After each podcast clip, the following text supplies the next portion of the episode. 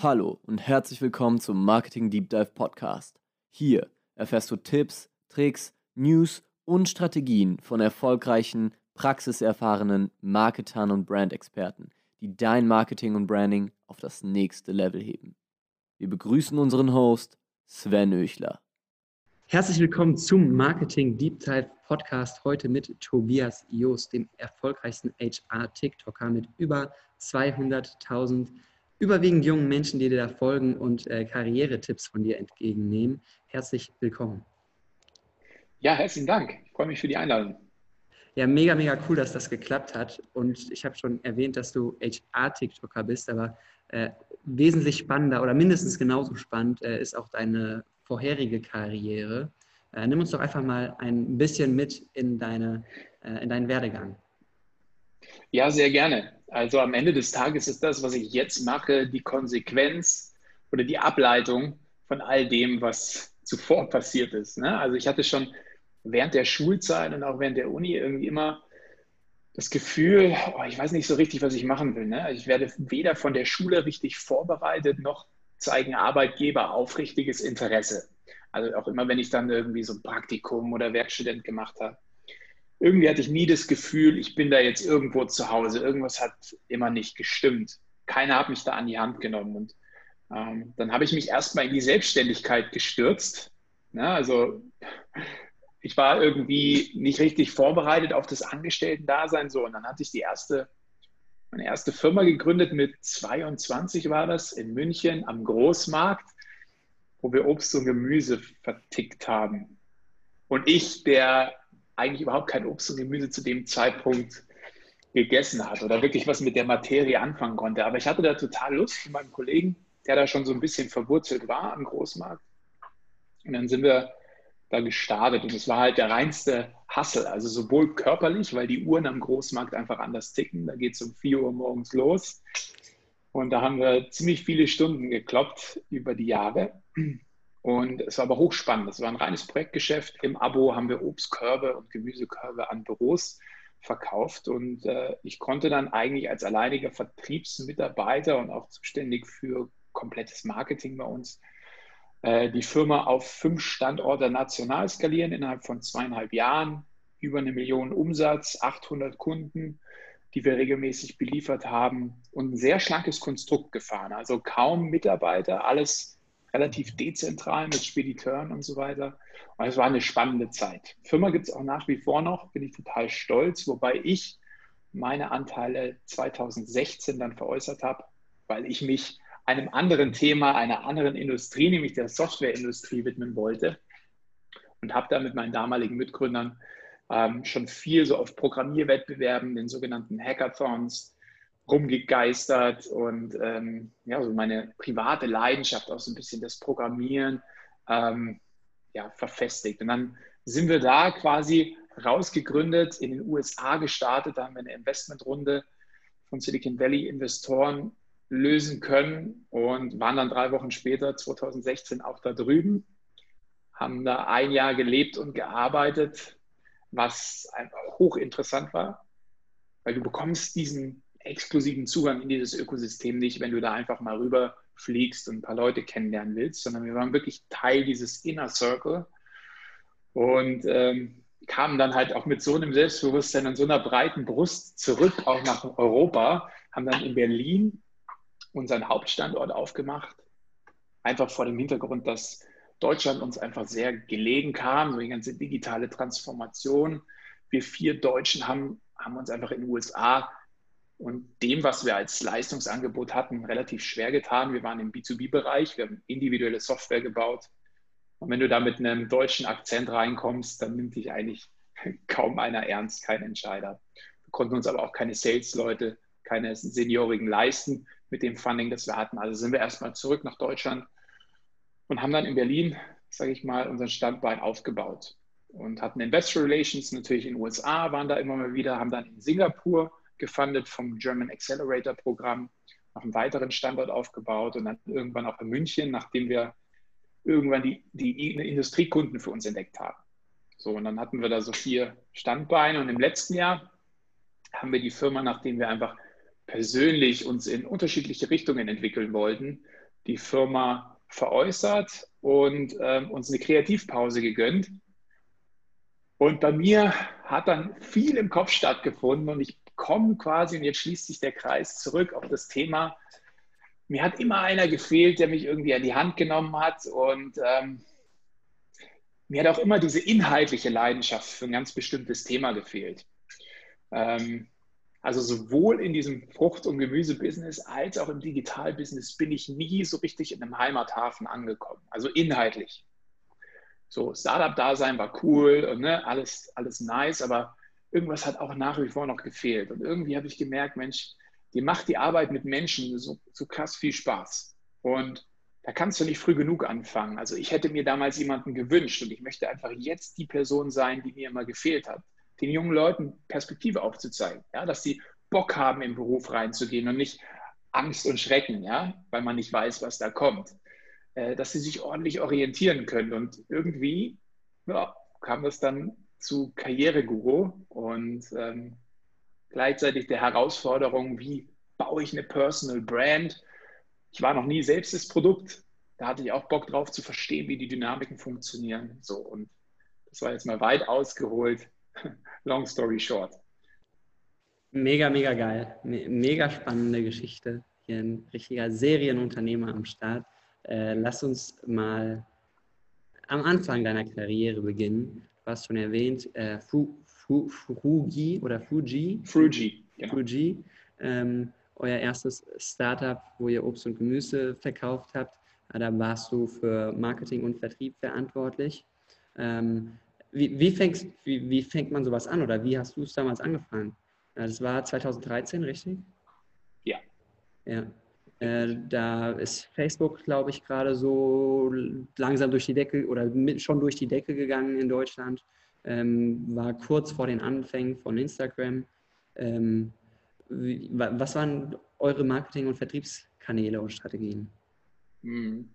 Also jeder Marketingstrategie die dann irgendwann endet in den Kommunikationskanälen, der liegt ja irgendwie eine Geschichte zugrunde. So, und das haben ganz viele Unternehmen, aber auch Personal Brands zum Teil nicht. Also was ist die, die, die, das wirkliche Alleinstellungsmerkmal, was differenziert dich? Warum sollte jetzt jemand bei mir Obst kaufen und nicht beim Aldi um die Ecke? Also erstmal mussten wir natürlich identifizieren, wer ist unsere Zielgruppe. Und das war recht schnell klar, das ist in der Regel, es waren 95 Prozent weiblich, das war die Office Managerin in dieser Firma. Und ähm, die Office Managerin sorgt für das Leib und Wohl der Mitarbeiter und kümmert sich unter anderem eben um diese Obstbestellungen, weil sie möchte da was Gutes tun. Nun war es so, dass ganz viele der Office Managerinnen erstmal gesagt haben, naja, also das ist schon ganz schön teuer, was ihr da verkauft, das kriege ich beim Aldi um die Ecke viel günstiger. Und ich habe dann auch noch 15 Minuten, wo ich mal rausgehen kann, Arbeitszeit, die mir trotzdem bezahlt wird. Ich kann das dann irgendwie schön hübsch aufbereiten in dem Korb. Und ihr wollt mir das jetzt auch noch nehmen. Ähm, das kann ja nicht sein. So, und äh, auf der anderen Seite hast du natürlich dieses oder nicht existierende Differenzierungsmerkmal. Eine Banane sieht aus immer wie eine Banane. Das ist nicht wie ein MacBook zu einem PC, wo ich irgendwie über Emotionen so richtig verkaufen kann. So, und ähm, das war die größte Herausforderung. So, warum sollte jetzt jemand bei uns kaufen und nicht bei jemand anderem um die Ecke? Das war eben zugrunde liegend, wie kommunizieren wir das dann alles? Und am Ende des Tages war es super simpel. Ähm, wir, ja, auch im Vergleich zu den Wettbewerbern, die wir auf dem Markt schon hatten, wir haben 95 Prozent weibliche Kundschaft gehabt und die haben sich einfach nur gefreut, wenn einmal in der Woche ein junger, hübscher Kerl reinkommt. Dann, das war das war das Business. Deswegen hat unser Business funktioniert und es funktioniert auch heute noch. Ähm, statt zum Aldi zu gehen oder beim Wettbewerb irgendwie einen verrauchten älteren Herrn, der den Obstkorb unter der verschwitzten Achsel bringt, kommt bei uns einfach ein junger, frischer Typ rein, der positiv gestimmt ist und hübsch ausschaut. Und so haben wir letzten Endes alle Kunden von allen Wettbewerbern abgezogen und relativ schnell Market Share für uns gewinnen können. Und das haben wir natürlich dann auch ausgeschlachtet in der Kommunikation über Facebook, über Instagram, äh, die ich natürlich damals schon sehr stark bespielt habe. Ja. Wann, wann habt ihr das herausgefunden, äh, dass das euer USP ist? Du, das war am Ende des Tages, fällt es einem dann wie die Schuppen von den Augen. Also sowas kann man nicht bewusst herausfinden. Das war irgendwann so eine Intuition, weil man halt irgendwie mal vom Kunden gehört hat, hey, ich freue mich immer, wenn du kommst oder so.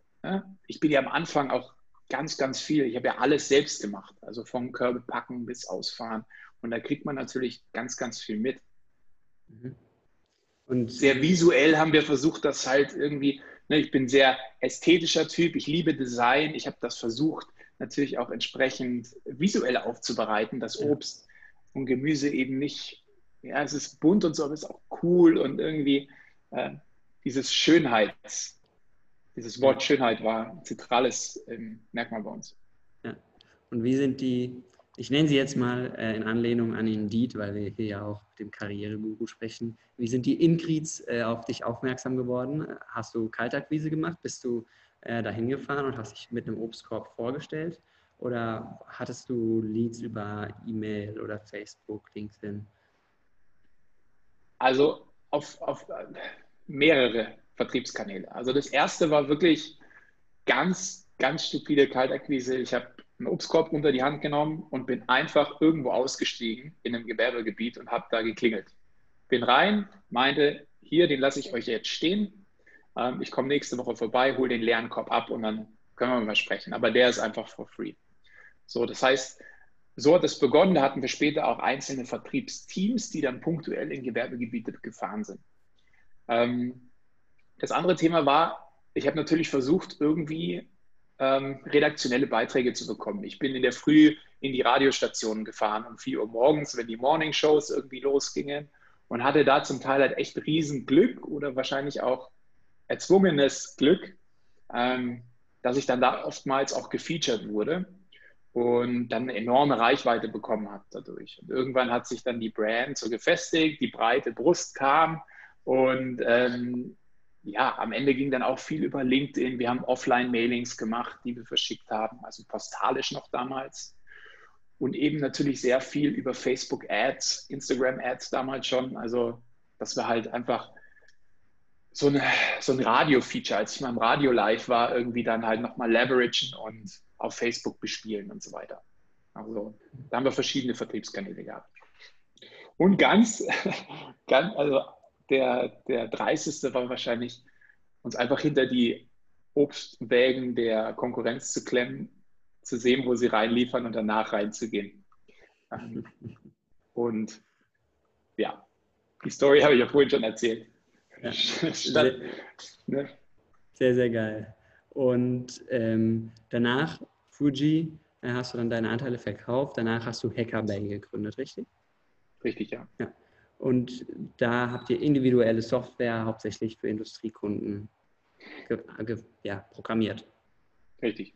Ja. Wie kommt ihr in so einem äh, schwierigen B2B-Umfeld, wo ja der Warenkorb oder der, der, der Wert eines Kunden wahrscheinlich auch um ein Vielfaches höher ist, als es bei Fuji gewesen ist. Äh, wie kommt ihr da oder wie seid ihr da an eure Kunden gekommen? Hm.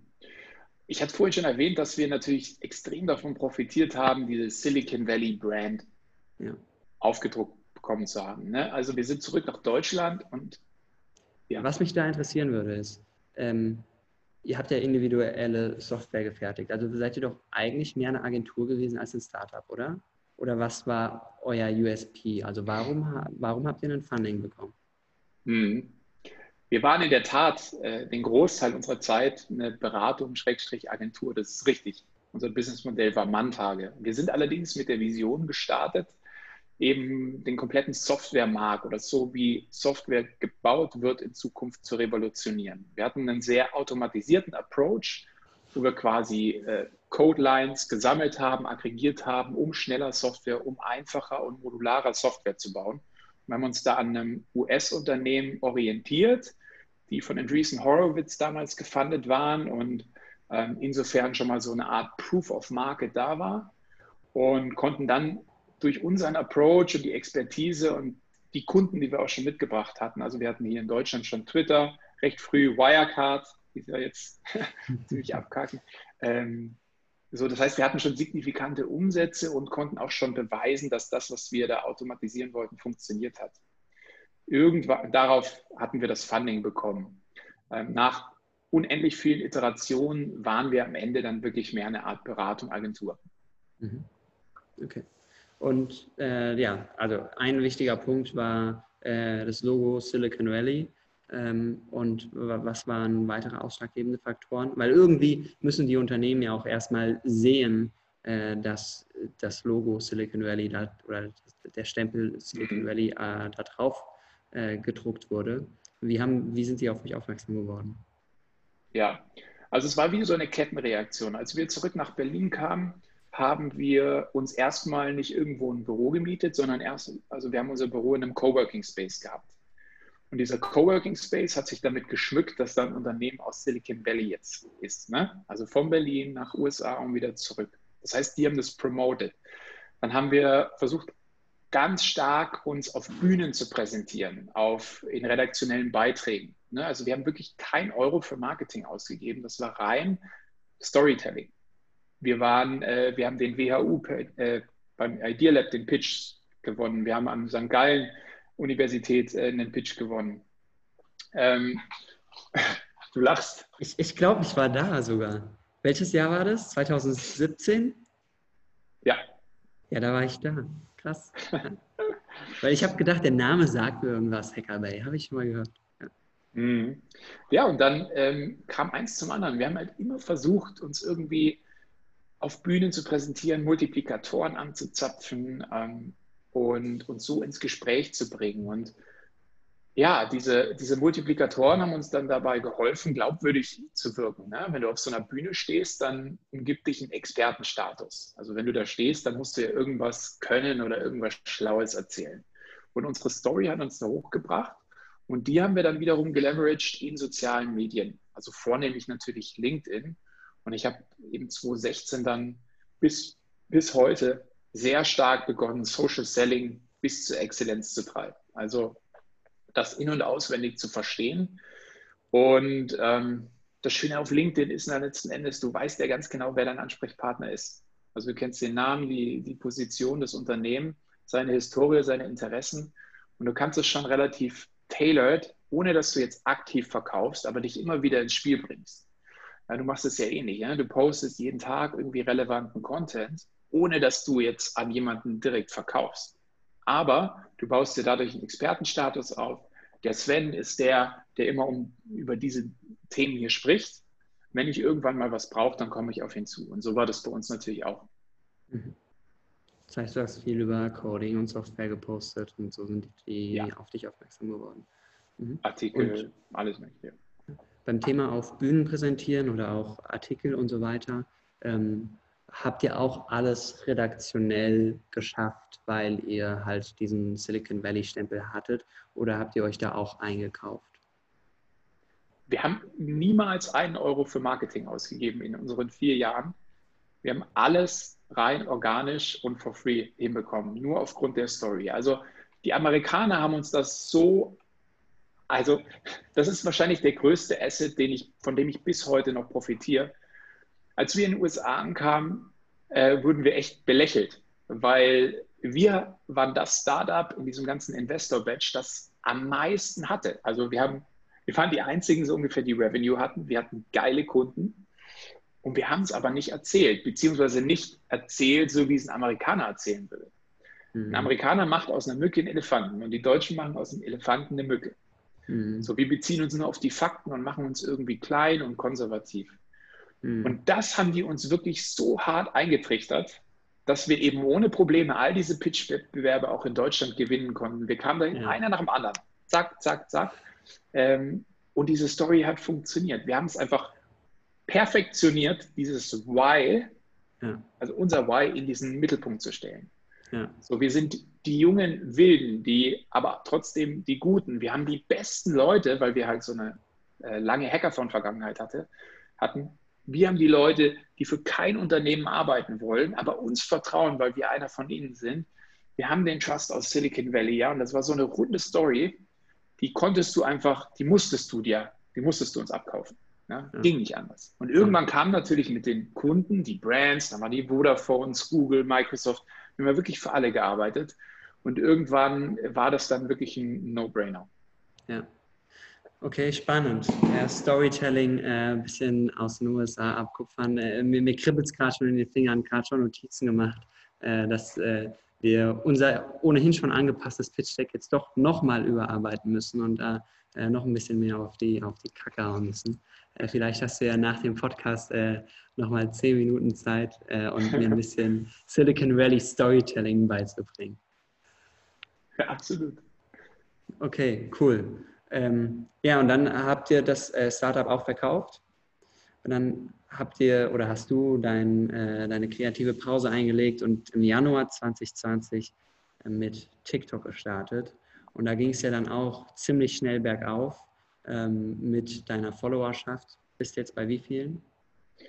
Bisschen über 200.000. Wobei ich dazu sagen muss, dass ich mit TikTok ähm, am 1. April bin ich gestartet. Echt? War als april. Sorry. Ja, genau. Ich bin ähm, Anfang des Jahres mit YouTube gestartet. Ah, okay. Das waren meine ersten Gehversuche vor der Kamera. Ja. Und äh, machst du immer noch YouTube? Ja, mache ich nach wie vor. Und äh, wie hat sich das ausgewirkt, äh, seitdem du TikTok machst auf YouTube? Hm. Also erstmal muss man sagen, als ich mit YouTube gestartet bin, habe ich dann relativ schnell gemerkt, dass ich es da mit einer gesättigten Plattform zu tun habe, mhm. wo es jeden Inhalt eigentlich schon hundertmal gibt. Also es ist ganz, also du gewinnst eigentlich nur noch über Charisma, also als Persönlichkeit, nicht mehr über den Content. Oder du gewinnst über die Art und Weise, wie du den Content aufbereitest, aber nicht mehr über den Wert des Contents. Und ja, dann irgendwie so hatte ich mir mal TikTok ein bisschen genauer angeschaut. Das war auch schon im Januar. Ist dann aber relativ schnell wieder in den Hintergrund gerückt, weil ich dann irgendwie recht klar in meiner YouTube-Strategie war und wollte das erstmal besser verstehen. Und dann im März allerdings äh, hat sich so meine, meine Zielgruppe immer weiter ja, spezifiziert. Also ich wusste, ne, es sind auf jeden Fall die Jungen, es sind die Berufseinsteiger, die Auszubildenden, die Studenten. Und die tummeln sich nun mal auf TikTok. Und dann habe ich mir das halt nochmal genauer angeschaut und ähm, habe dann auch einen Kollegen, den wir beide kennen, den Aaron, äh, mit dem äh, mal ein bisschen drüber gesprochen und er hat mir da wirklich die richtigen Fragen gestellt im Hinblick auf das Konzept, also wie ich jetzt auf TikTok präsent werden kann. Also äh, es war klar, das muss, das wird mein Hafen werden und äh, habe mich dann ein bisschen inspirieren lassen, unter anderem auch von einem Herrn Anwalt, so, wo für mich dann plötzlich sofort klar war, Mensch, ja klar, informative Inhalte auf TikTok funktionieren ähm, genau so wie die Bild-Headlines. Ne? Also sch schlechter Vergleich, aber ähm, Komplexes einfach dargestellt. Und du siehst ja gerade in allen möglichen informativen Kanälen, sei es jetzt Steuerberater, Anwälte, Ärzte, all die, die sich jetzt auf TikTok tummeln, alle das gleiche Prinzip. Komplexe Inhalte einfach dargestellt. Und das ist, was die junge Generation möchte. Und das war mein Konzept und so bin ich dann da losgerannt. Ja, sehr, sehr cool und äh, vor allem einmal äh, off-topic, sehr, sehr angenehm äh, mit dir zu reden, weil du gefühlt all meine Fragen, äh, die ich jetzt äh, dir zu TikTok stellen wollte, schon äh, vorweggenommen hast. Aber wir gehen auf die eine oder andere noch ein bisschen spezifischer ein. Ähm, du hast schon gesagt, du hast dich an, an Herr Anwalt orientiert. Was sind so Merkmale, die du bei ihm gesehen hast oder vielleicht auch bei Mr. Social Media, bei Aaron und Jonas gesehen hast, wo du gesagt hast, ja, das ist genau das Richtige. Das ist vielleicht ein Grund, eine Stellschraube, warum Herr Anwalt besser funktioniert als andere Education-TikToker. Das mache ich genauso. Ja, also zunächst hat es mal meinen Horizont erweitert. Für mich war TikTok bis dato auch nur Tanzen und Lip Sync. Und plötzlich habe ich gesehen, aha, okay, das funktioniert irgendwie auch für informative Inhalte. Und ähm, konnte mich einfach persönlich mit ihm identifizieren. Also das war wie, weißt du, ich war in der Konzeptionsphase und habe darüber nachgedacht und plötzlich siehst du was und dir fällt es wie, wie die Schuppen von den Augen. Du weißt sofort, ach Mist, das ist genau so, wie ich auch Content darstellen möchte, ähm, nur eben in einer anderen Kategorie. Und das äh, hat nichts damit zu tun, dass man Dinge kopiert. Das war einfach nur Inspiration. Also am Ende des Tages ist jeder Creator da wirklich sehr individuell für sich unterwegs. Es war für mich einfach diese Inspiration und dieser Horizont, der aufging, so, ach krass, informative Inhalte funktionieren also auch. Und zwar mhm. so und so. Und Aaron und äh, Jonas waren, glaube ich, damals, ich weiß gar nicht, ob sie schon drauf waren oder ganz kurz. Also mhm. wir sind so ziemlich parallel drauf, weil ich kann mich an das Telefonat mit Aaron erinnern. Und da war er, glaube ich, auch noch, ja, wir starten jetzt dann auch. Mhm. Ja. Und ähm, ja, jetzt bist du ja mittlerweile schon einige Monate auf der Plattform und hast äh, viele, viele Dutzende Videos gepostet. Was sind so deine drei wichtigsten Learnings? Und zwar wirklich so, ich sag mal, auf, auf Mikroebene. Also wir wissen, dass äh, man einfache, dass man komplexe Inhalte einfach darstellen muss, dass die junge Zielgruppe einfache Inhalte mag. Anders geht es in 60 Sekunden auch gar nicht. Ähm, aber gibt es so ja, kleine Hacks, kleine Tricks, wie man das Video verbessern kann? Also hast du irgendwie gemerkt, okay, äh, den Titel am Anfang auch als Text einzublenden, äh, muss man auf jeden Fall machen oder sollte man auf gar keinen Fall machen? Oder am Ende des Videos Fragen stellen, absolutes Yes oder nee, bringt gar nichts, merke ich keinen Unterschied. Also ich kann jetzt erzählen, was für mich funktioniert. Klar. Also das äh, kann bei jedem anders sein. Ich glaube, das erste, also das Allerwichtigste für mich ist, dass ich zu 100 Prozent klar kommunizieren kann, was die Value Proposition meines Kanals ist. Heißt, jeder, der auf meinem Profil landet, und es gibt leider zu viele Profile, wo es nicht klar ist, kann eine Entscheidung treffen. Ja, für mich relevant oder nein, für mich nicht relevant. Da steht mhm. Tipps und Tricks zum Berufseinstieg, mit Tipps und Tricks zur Schule, Ausbildung, Studium und Berufseinstieg. Mhm. So, das ist auf dem Punkt und jeder weiß, was er nun da bekommt. Und ganz viele haben es eben nicht. Also das, das, ist so der erste, und das ist schon auch ein Mikrotipp, weil den ganz viele vernachlässigen. Und das kostet auch viel Zeit. Also auf so wenig Text zu iterieren, dass es auf dem Punkt ist, hat mich auch ein paar Tage gekostet. Ja, also das ist ganz wichtig, die Value Proposition auf dem Kanal. Denn TikTok bewertet das natürlich auch unheimlich gut. Wenn ein User jetzt irgendwie mein Video zum ersten Mal sieht, und irgendwie dann auf meinem Profil landet. Also die Conversion ins Profil ist schon mal wertvoll. Und wenn er dann noch irgendwie ein Follow da ist, umso besser. Also Value Proposition auf dem Kanal ist wichtig. Dann äh, liebe ich es, auf der Struktur und dem Aufbau des Videos zu experimentieren. Der Nico macht das super gut auf seinem Channel äh, und hat letztens auf LinkedIn auch einen schönen Post dazu gebracht. Heißt, irgendwie am Anfang etwas anteasern, was am Ende aufgelöst wird und in der Mitte wertvollen Content reinzupacken. Da habe ich viel rumgedoktert in letzter Zeit, ähm, um das eben auch offen, weil ich weiß, dass es funktioniert. Einer der Parameter, der einfach gut sieht, ist Watchtime auf TikTok, prozentual, wie viel wird von dem Video angesehen.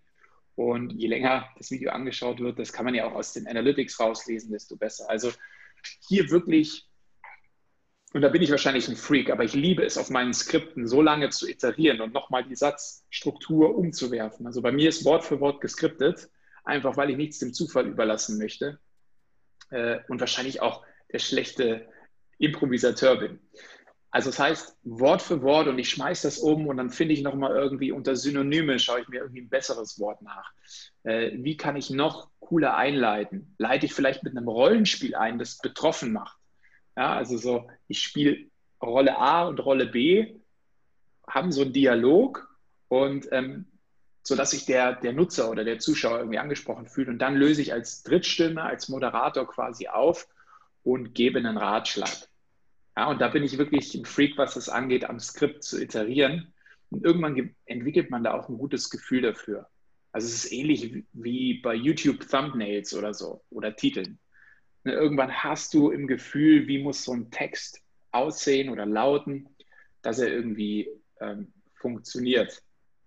So, das ist in jedem Fall das zweite Microlearning.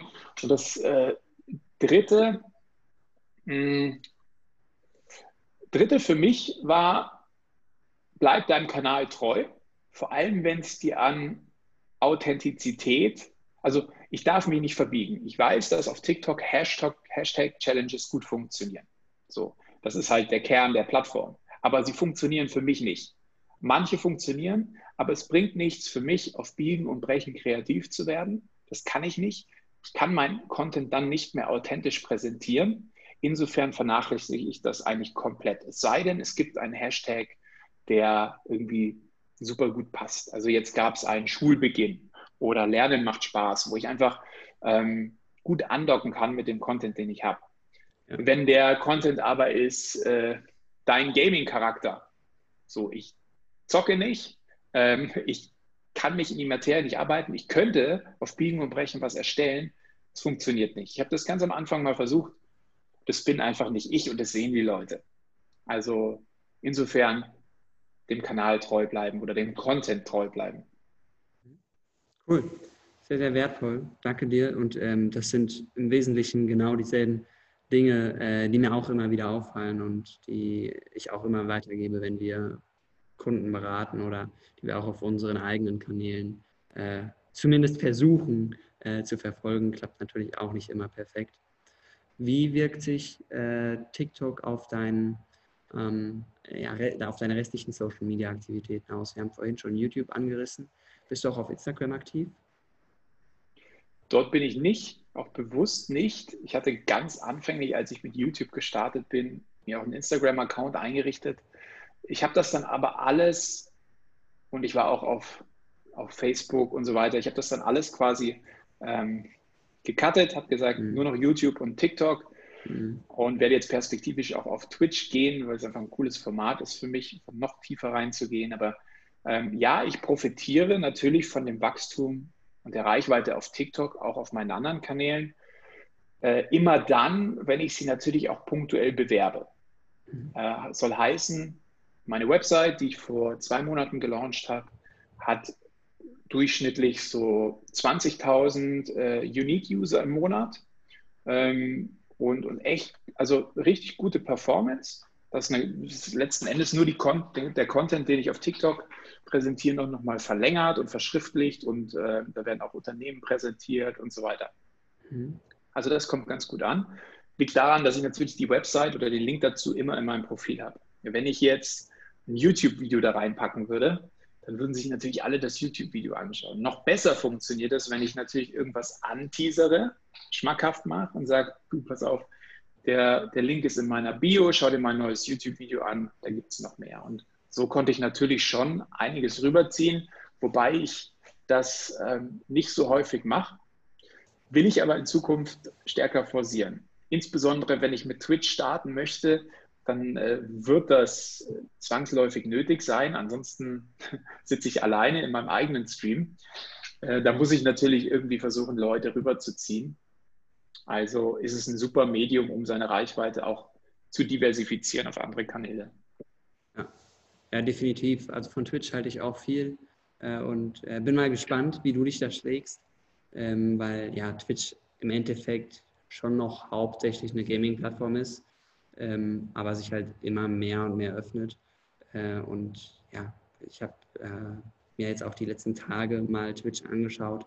Mittlerweile werden auf der Startseite, also im Feed quasi, äh, ja auch äh, verschiedene Topics gefeatured, wie Kochen und äh, Podcasts und Lernen und Musik und so weiter, die halt nichts mehr mit äh, Gaming zu tun haben. Deswegen ja, bin ich mal gespannt, äh, wie, wie du dich da schlägst, weil du da, glaube ich, auch wahrscheinlich der First Mover, äh, zumindest mhm. im deutsch, deutschsprachigen Raum bist, was diese In Art von Inhalten angeht.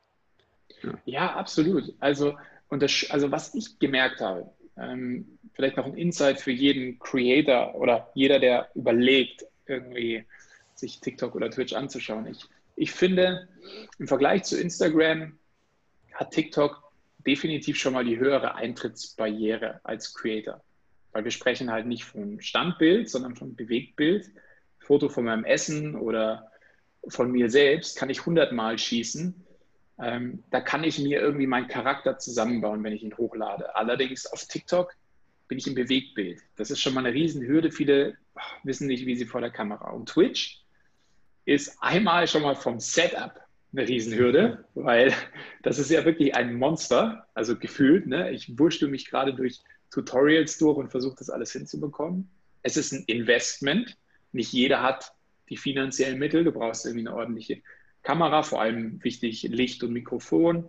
ähm, und so weiter, muss dann eine Streaming-Software und ne, also das ist schon mal eine Riesenhürde und sich dann natürlich irgendwie zwei, drei Stunden in so einem Stream filmen zu lassen und gleichzeitig da zu entertainen und zu moderieren. Das muss, also entweder du hast es, diese natürliche Fähigkeit oder nicht. Ich profitiere natürlich von meiner Beratervergangenheit, wo ich irgendwie den ganzen Tag Workshops gegeben habe. Mir macht das Spaß und ich, ne, ich bin mal gespannt, wie das so ist. Aber du hast natürlich auch auf Twitch nochmal noch mal eine höhere Eintrittsbarriere. Insofern, glaube ich, profitiert man da ähm, ja, als Creator, wenn du jetzt reingehst, schon noch die nächsten Jahre davon, glaube ich. Ja. Ja, und ich gehe auch davon aus, sind natürlich alles nur Hypothesen, dass Twitch das Potenzial hat, sich auch als Evergreen zu etablieren, so wie es YouTube gemacht hat, weil es halt von der Struktur her, vom Aufbau her, von den Plattformdynamiken eigentlich genauso funktioniert. Ne? Also das, das ist jetzt nicht so, dass man da äh, einen, einen Relevanzfeed hat, wie bei Instagram und runterscrollen muss und irgendwann äh, angezeigt bekommt, alle Beiträge gesehen, äh, sondern man hat halt die, die Beiträge, denen man oder die Creator, denen man folgt, äh, hat ein paar Themenvorschläge, so Trending und ansonsten sucht man halt nach den Creatoren oder nach den Themen, die einen interessieren. Und dementsprechend kann ja. ich mir vorstellen, dass Twitch so ein, das, dasselbe, was YouTube halt für, für Recorded Content ist, dass Twitch dasselbe für Live-Content wird und äh, damit mhm. halt auch einen, einen riesigen Markt äh, einnehmen kann und quasi die Alternative zu, zum Fernsehen wird. Absolut, zu 100 Prozent. Eine Frage der Zeit. Für mich absolut Live-Broadcasting. Weil, also das Insight, warum Twitch funktioniert im Vergleich zu Fernsehen oder warum es meiner Meinung nach sicherlich auch ein ja, Fernsehen irgendwann obsolet machen wird, ist, weil du die Möglichkeit hast, mit demjenigen zu interagieren. Das ist ja. wie wenn ich jetzt irgendwie Thomas Gottschalk bei Wetten das ja. halt schreibe und der erwähnt dann meinen Namen und sagt, ah ja, guter Input. Ne? Also das muss man sich mal vorstellen. Ja. Und ähm, das ist halt einfach unique. Ja. Ja, das, das ist echt krass. Ne? Also das muss man sich einfach mal durch den Kopf gehen lassen und kurz mal die Situation vorstellen lassen. Okay, äh, du bist zwölf Jahre alt, sitzt neben Mami und Papi auf der Couch, äh, schaust Samstagabend Wetten das.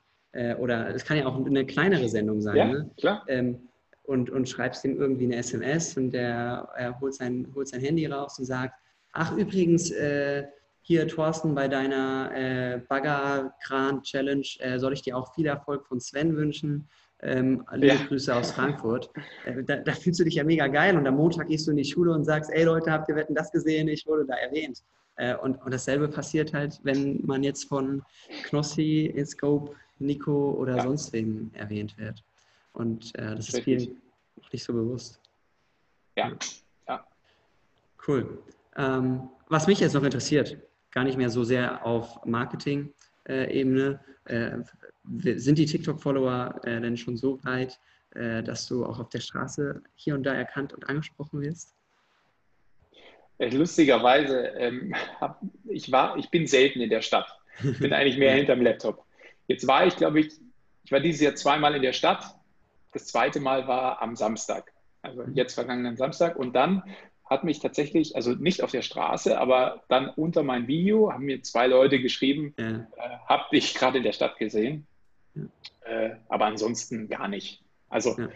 ähm, liegt wahrscheinlich auch daran, dass ich hier in meiner Kommandozentrale primär bin. Aber nee, das ist bisher noch nicht so richtig passiert. Okay, cool. Ähm, was, ist deine, was ist deine Vision? Was äh, sind die nächsten Schritte für dich und Karriereguru? Ich möchte meinen Content ähm, in jedem Fall nochmal ein bisschen, also die Vision bleibt gleich. Meine Vision ist, ich glaube einfach an eine Berufswelt, wo der Beruf oder die Arbeit an sich nicht nur Mittel zum Zweck ist, wie es für 80 Prozent aller Deutschen ist, sondern wirklich ein zentrales Element für ein zufriedenes Leben.